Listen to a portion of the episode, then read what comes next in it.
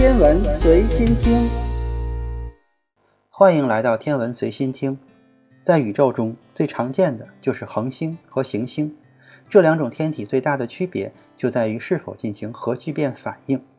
对于恒星来说，它们拥有核聚变的原料就是氢，同时核心处巨大的压力和温度也将满足条件，从而进行核聚变的反应，向宇宙空间释放出光和热。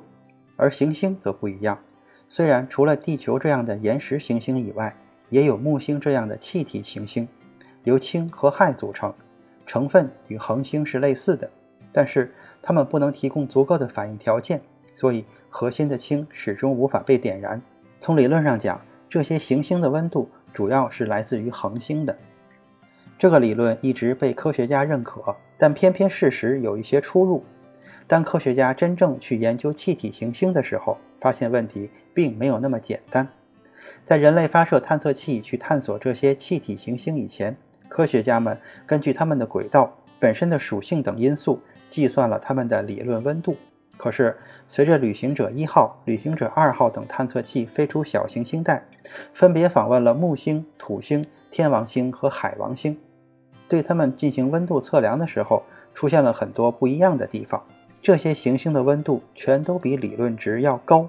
比如说木星，根据它实际的温度和能够接收到太阳的辐射来计算，科学家发现它释放的能量是接收到太阳能量的两倍以上。也就是说，木星自己在放热。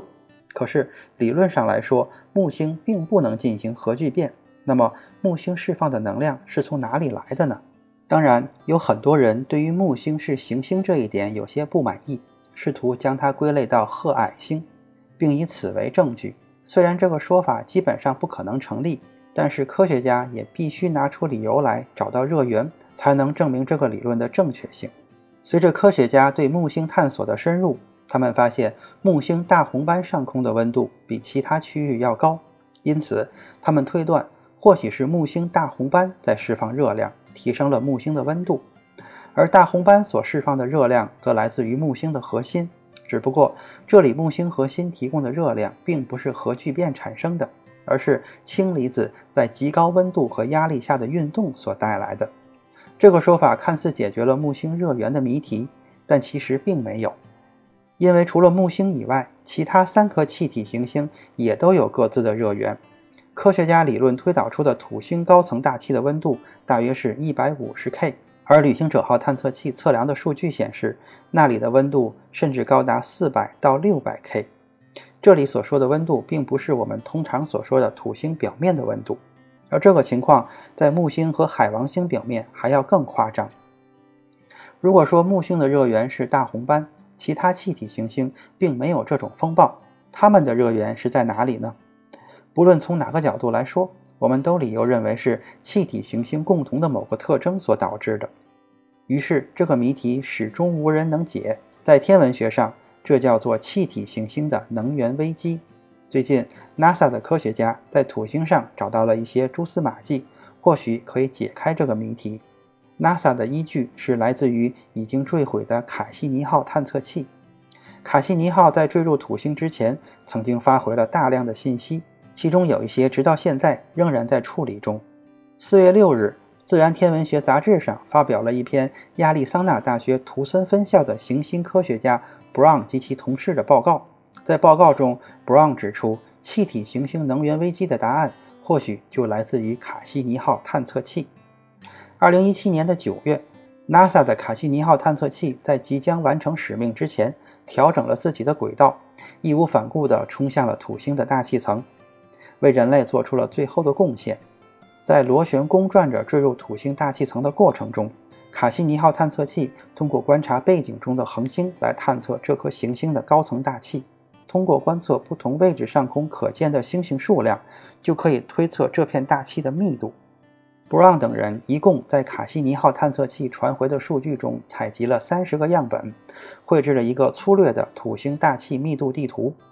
我们知道，气体的密度和温度是直接相关的。因此，这也是一张土星高层大气温度分布图。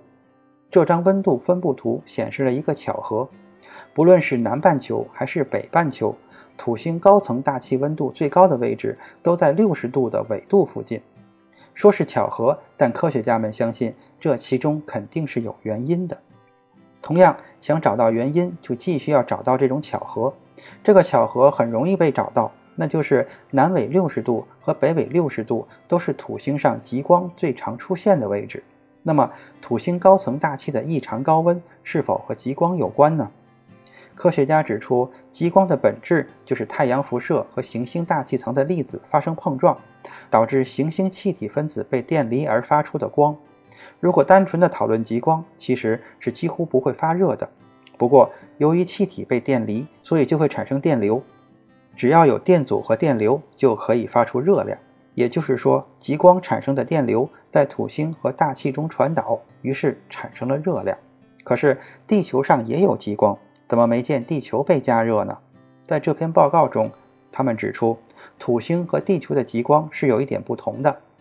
土星的极光主要是在紫外光中发光，这或许就是两颗行星上极光的不同。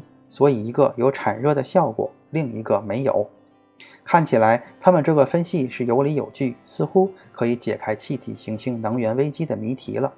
不过，对于土星是这样。可是，对于木星、天王星和海王星来说，也要满足同样的理论，这就需要科学家们发射探测器去天王星和海王星附近实地的观测才行。不过，对于现在的人类来说，如果想探索这个问题，恐怕还得差不多几十年的时间。